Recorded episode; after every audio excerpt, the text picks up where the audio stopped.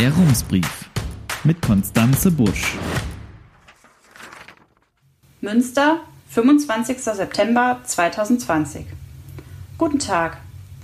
Bei der Oberbürgermeisterwahl 2015 holte Markus Lewe im ersten Wahlgang knapp die absolute Mehrheit. Mit einem Vorsprung von gut 26 Prozentpunkten vor dem damaligen SPD-Kandidaten. In diesem Jahr lag er im ersten Wahlgang nur 16 Prozentpunkte vor dem grünen Peter Todeskino.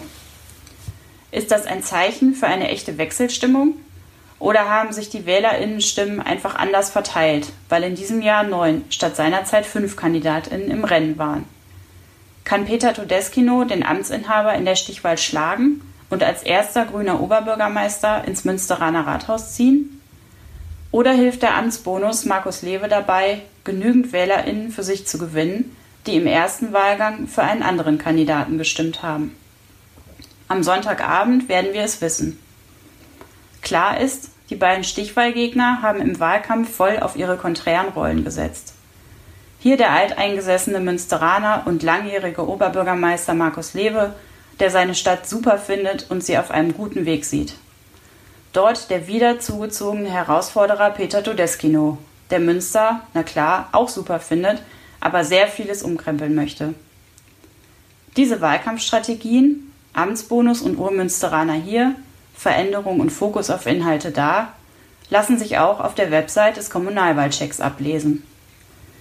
Wenn Sie dort 30 Fragen beantwortet haben, bekommen Sie ein kurzes Porträt angezeigt, mit dem die CDU und die Grünen ihren jeweiligen Anwärter auf das höchste Amt der Stadt beschrieben haben. Bei Markus Lewe steht dort, ich bin in Münster geboren und aufgewachsen. Nach Kindheit, Jugend und Familiengründung in Körde sind meine Familie und ich nach Angelmodde gezogen, wo wir in einem Reihenhaus leben. Meine Frau und ich sind Eltern von fünf Kindern. Beruflich komme ich, nach einem abgeschlossenen Studium der Verwaltungswissenschaften, aus der Verwaltung des Bistums Münster. Die Grünen empfehlen hier kurz und bündig, informieren Sie sich über unseren Kandidaten auf münster-machen.de und über die Grünen auf grüne-münster.de. Peter Todeskino präsentiert sich auf diesen Webseiten und bei öffentlichen Auftritten als Macher. Da war es ein Glücksfall für ihn, dass er die Domain münster-machen.de für seinen Wahlkampf nutzen konnte. Er spricht kaum über Privates und möchte stattdessen seine Inhalte sehr forsch nach vorne bringen. Gegenwind halte er aus, sagt er. Über unterschiedliche Positionen müsse man dann eben diskutieren. Der Amtsinhaber zeigt sich als Familienmensch und als Kandidat, der alle MünsteranerInnen ansprechen möchte und sich möglichst immer in der Mitte platziert. Der Stichwahlslogan der CDU heißt entsprechend auch am 27.09. Lewe wählen mit Maß und Mitte. Zu diesen unterschiedlichen Strategien passen auch die Antworten, die die Kandidaten im Kommunalwahlcheck gegeben haben. Bei jeder Frage gab es die fünf Optionen ich stimme deutlich zu, ich stimme zu, ich bin neutral, lehne ab oder ich lehne deutlich ab. Markus Lewe hat neun der 30 Fragen mit neutral und vier Fragen gar nicht beantwortet. Nur eine Position lehnte er deutlich ab.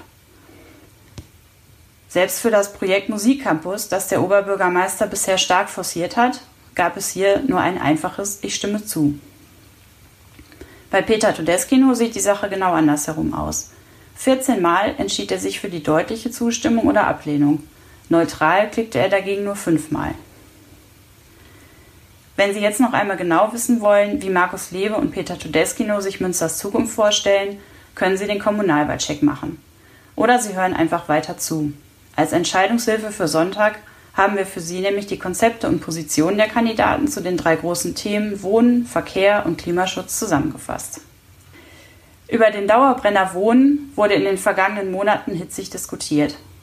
Meistens drehte sich die Debatte allerdings um den SPD-Vorschlag, am Kanal einen neuen Stadtteil mit 6000 Wohnungen zu errichten. Die Ideen der CDU und der Grünen sind dabei etwas in den Hintergrund gerückt. Einig sind sich die beiden Stichwahlkandidaten darin, dass etwas passieren muss.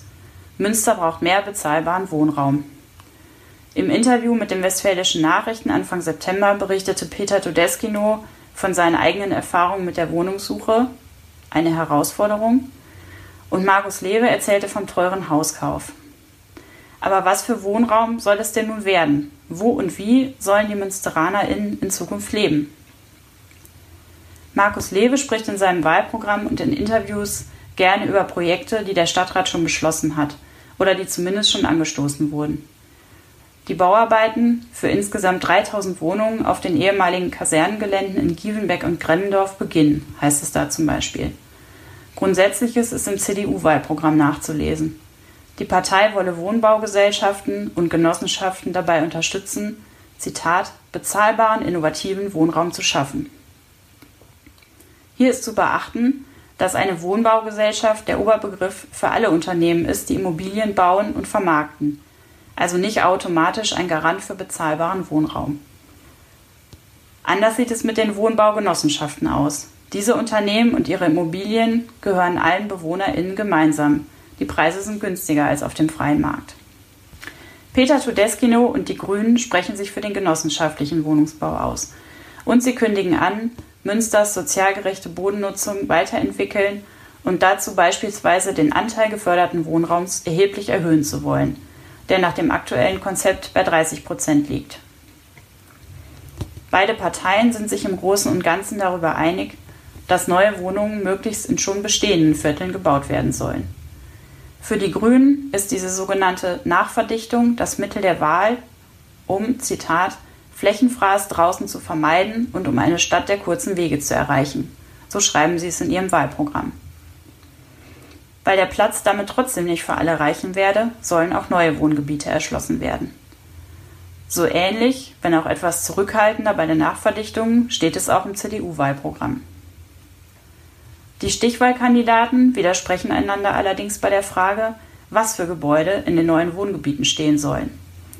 Peter Todeskino ist dagegen, dass neue Bauplätze für Einfamilienhäuser geschaffen werden. Einfamilienhäuser sind für ihn, Zitat, Flächenarroganz. Ein Seitenhieb gegen die FDP, die diese Wohnform im Stadtrat vehement verteidigt hatte. Stattdessen wünschte er sich in einer Kandidatendiskussionsrunde verdichtete Quartiere mit hoher Lebensqualität. Markus Lewe gab sich in derselben Diskussionsrunde erwartungsgemäß defensiver und CDU-Zielgruppengerecht. Die Stadt müsse mit den Flächen verantwortungsvoll umgehen, er sei aber kein Freund von Verboten. Sprich, wenn junge Familien ein Haus bauen möchten, dürfen sie das. Stattdessen wolle er lieber Angebote machen. Denselben Standpunkt vertritt Lewe auch beim Thema Klimaschutz. Klimaschutz allein durch Askese wird nicht funktionieren, sagte er in einem Interview. Stattdessen setzt er auf technischen Fortschritt, zum Beispiel auf den Wasserstoffantrieb für Autos und Busse und auf Altbausanierungen. Photovoltaikanlagen und eine klimaneutrale Mobilität will die CDU laut Wahlprogramm auch fördern. Insgesamt sieht Markus Lewe Münster schon auf einem guten Weg. Münster ist als nachhaltigste Großstadt ausgezeichnet. Bis 2030 will Münster klimaneutral werden. Immerhin haben wir die CO2-Emissionen trotz stark steigender Einwohnerzahl seit 1990 um knapp 25 Prozent reduziert, schreibt er auf seiner Wahlwebseite. Zum Hintergrund das Ziel Klimaneutralität bis 2030 wurde 2019 festgelegt. Der Rat hatte damals den Klimanotstand ausgerufen und knapp 90 Maßnahmen zum Klimaschutz beschlossen, unter anderem die Altbausanierung und eine Förderung für Lastenräder. In einem WDR-Bericht zum Ratsentscheid hieß es damals, Zitat, nach Angaben einer Sprecherin im Umweltamt wurden bis heute 23 Prozent CO2 eingespart. Das ist nicht viel mehr als im Jahr 2010. Da lag der Wert nach Angaben der Stadt bei etwa 21 Prozent. Das heißt, in den vergangenen neun Jahren hat sich in Münster der CO2-Ausstoß kaum mehr verringert. Es ist wenig überraschend, dass Peter Todeskino sich beim grünen Kernthema ambitionierter gibt als sein CDU-Kontrahent, um das gesetzte Klimaschutzziel zu erreichen. Beispiel Solarenergie. Er wolle die Stadt und auch deren Töchter verpflichten, sonnenzugewandte Dächer städtischer Gebäude mit Solaranlagen auszustatten und die Altstadtsatzung anpassen, um Solaranlagen auf Dächern oder an Fassaden rechtlich zu ermöglichen, schreibt er auf seiner Wahlseite. In der WN-Kandidatenrunde schwärmte er sogar von Photovoltaikanlagen in einem Maßstab, den wir uns heute noch gar nicht vorstellen können. Als Visionär präsentierte sich der grüne Kandidat auch mit Blick auf den Verkehr. Todeskinos Kernbotschaft im Wahlkampf lautete die autofreie Altstadt bis 2025 mit einer Ausnahmeerlaubnis für ältere Bürgerinnen und Menschen mit Behinderung. Dafür brauche es eine umfassende Verkehrswende, zum Beispiel durch ein S-Bahn-Netz für das Münsterland und durch den Ausbau von Velorouten. Markus Lewe will nach eigenem Bekunden keine Verkehrswende, sondern eine intelligente Vernetzung verschiedener Angebote, zum Beispiel von Velorouten und einer Münsterland-S-Bahn. Die Unterschiede beim Thema Verkehr zwischen den Kandidaten sind also sehr viel kleiner, als sie auf den ersten Blick wirken. Natürlich lehnt die CDU das Konzept autofreie Altstadt erst einmal ab und will Anreize statt Verbote schaffen.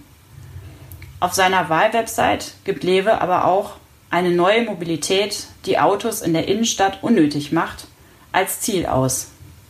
Also quasi ein autofrei Light ohne konkreten Termin. Die Velorouten sind natürlich längst beschlossen. Markus Lewe nennt in seinem Verkehrskonzept außerdem Elektrobusse die ersten fahren seit 2015. Bis 2029 soll die Stadtwerkeflotte komplett umgestellt werden. Und Lewe setzt auf Traffic on Demand. Da ist das Pilotprojekt Loop Münster gerade an den Start gegangen. Doch bevor sie sich angesichts von so viel Einigkeit entspannt zurücklehnen, natürlich wurde es kurz vor der Wahl auch beim Reizthema Verkehr noch einmal holprig. Am Dienstag zeigte Peter Todeskino in Körde die Stelle, an der die Münsterland-S-Bahn seiner Meinung nach in Zukunft prima halten könne. Auf der Webseite der Münsterschen Zeitung können Sie sich das anschauen.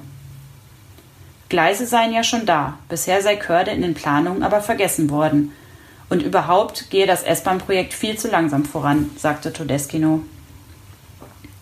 In der Ausgabe der Westfälischen Nachrichten vom heutigen Freitag kontert Markus Lewe, es gehe ja schließlich nicht um eine, Zitat, Märklin-Eisenbahn, sprich, so ein Projekt dauert eben seine Zeit. Und überhaupt sei die gute S-Bahn-Idee von ihm gewesen.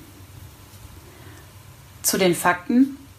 Markus Lewe und die Landräte der vier Münsterlandkreise stellten Ende 2019 ein Konzept für das Projekt S-Bahn Münsterland vor. Anders als der Projektname vielleicht vermuten lässt, sollen bis 2030 nicht komplett neue Bahnstrecken gebaut, sondern die Angebote auf bestehenden Strecken erweitert werden. Mindestens alle 30 Minuten sollen die Bahnen fahren und sie sollen neue Haltepunkte bedienen. In Münster hat der Stadtrat am 12. Februar 2020 dazu einstimmig einen Grundsatzbeschluss verabschiedet. In der beschlossenen Verwaltungsvorlage heißt es unter anderem, Zitat, der NWL wird aufgefordert, die Einrichtung der bislang im Zielkonzept fehlenden Haltepunkte Handorf, Körde sowie Mondstraße, Warendorfer Straße zu prüfen. Körde wurde also nicht von Markus Lewe vergessen, wie Todeskino seinem Kontrahenten vorgeworfen hatte. Zoff gab es in den letzten Monaten außerdem über ein Thema, das Münster eigentlich gar nicht entscheiden kann. Den vierspurigen Ausbau der B51 zwischen Münster und Telchte. Die Stadt darf dazu nur eine Stellungnahme formulieren. Im Juni stimmten die Grünen im Stadtrat dazu nicht mit ihren Koalitionspartnern CDU für das Projekt, sondern sie beschlossen zusammen mit der SPD eine Resolution gegen den Ausbau. Das schwarz-grüne Ratsbündnis war damit am Ende. Peter Todeskino nannte das B51-Vorhaben später im Wahlkampf, Zitat, völlig aus der Zeit gefallen. Der Ausbau werde keine Entlastung bringen, sondern vielmehr neuen Autoverkehr erzeugen. Ein wenig kurios ist, dass Markus Lewe noch im vergangenen Sommer die vierspurige Bundesstraße klar befürwortet hat. In den westfälischen Nachrichten vom heutigen Freitag ist nun zu lesen, neben Todeskino hält auch Lewe einen vierspurigen Ausbau der B51 zwischen Münster und Telchte für nicht erforderlich. Es müsse sich die Struktur der Straße verbessern. Herzliche Grüße, Konstanze Busch. Der Rumsbrief. Was in Münster wichtig ist und bleibt. Jetzt abonnieren auf rums.ms.